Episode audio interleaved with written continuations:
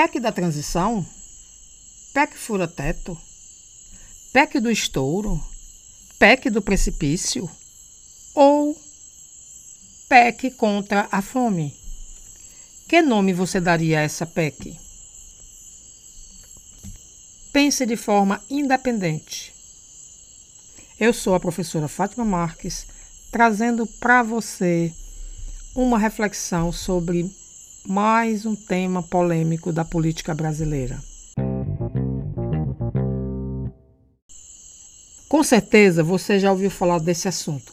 O governo Lula quer aprovar PEC para pagar o Bolsa Família e outras contas deixadas em aberto pelo desgoverno anterior.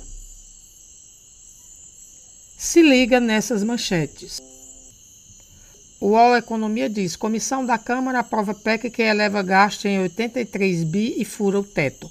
Aqui ela exatamente quer mostrar que o governo vai gastar mais do que arrecada um governo que ainda nem assumiu, né? Já mostrando uma posição crítica em relação ao governo. É uma matéria de 22 de outubro de 2021. Já na UOL News, o que se diz é: críticos apelidam PEC de fura-teto, do estouro e do precipício, já mostrando o aspecto bem negativo de alguns críticos em relação à proposta do governo de trazer de volta o Bolsa Família e possibilitar que as famílias continuem recebendo os 600 reais que antes recebia com o auxílio emergencial. Porque, na verdade, o desgoverno anterior na previsão orçamentária, deixou apenas 400 reais no orçamento para prover as famílias que já recebiam 600. Já o site Metrópolis traz a seguinte manchete: PEC da transição. Como o buraco no teto pode furar seu bolso. Exatamente mostrando isso que vai afetar diretamente a vida das pessoas caso o governo consiga aprovar a PEC da transição. Uma matéria publicada em 11 de dezembro de 2022. No subtítulo da matéria temos: Em quatro tópicos, especialista mostra como a expansão dos gastos sem lastro eleva o dólar, a inflação, os juros e conduz ao baixo crescimento.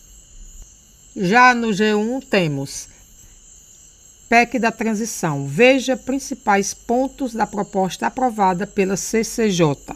No subtítulo temos: Impacto atual da proposta é de 168,9 bilhões por ano.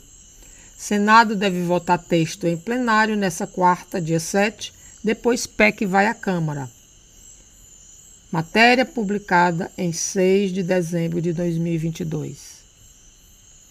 Já no Globo News temos Miriam, o fator Lira atrasa a PEC da transição para ter mais poder. Aí já tem uma matéria mais crítica mostrando então a interferência do presidente da Câmara para obter mais poder independente do objetivo da PEC, que é possibilitar às famílias de baixa renda o acesso a uma melhor condição financeira.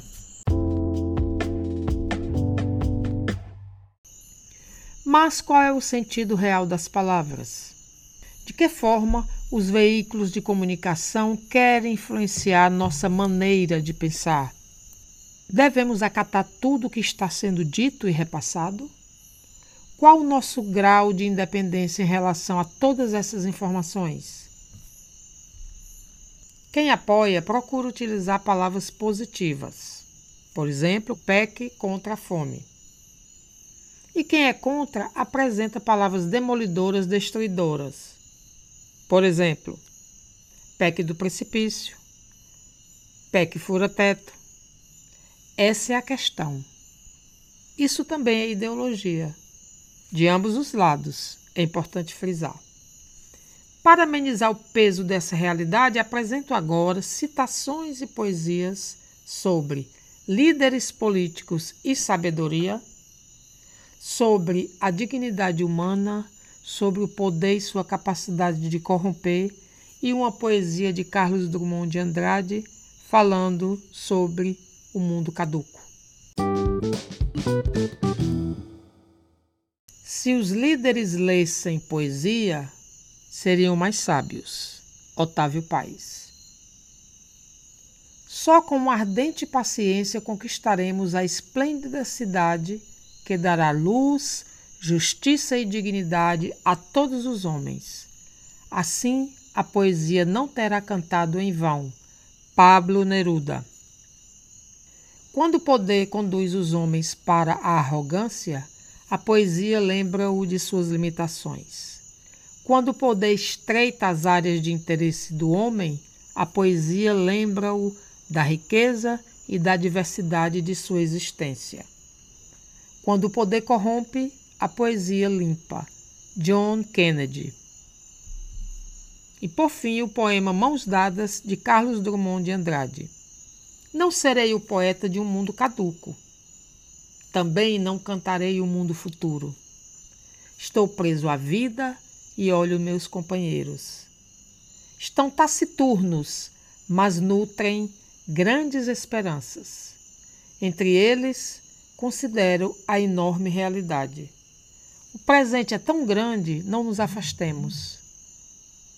Não nos afastemos muito, vamos de mãos dadas. O tempo é a minha matéria. O tempo presente, os homens presentes, a vida presente. Carlos Drummond de Andrade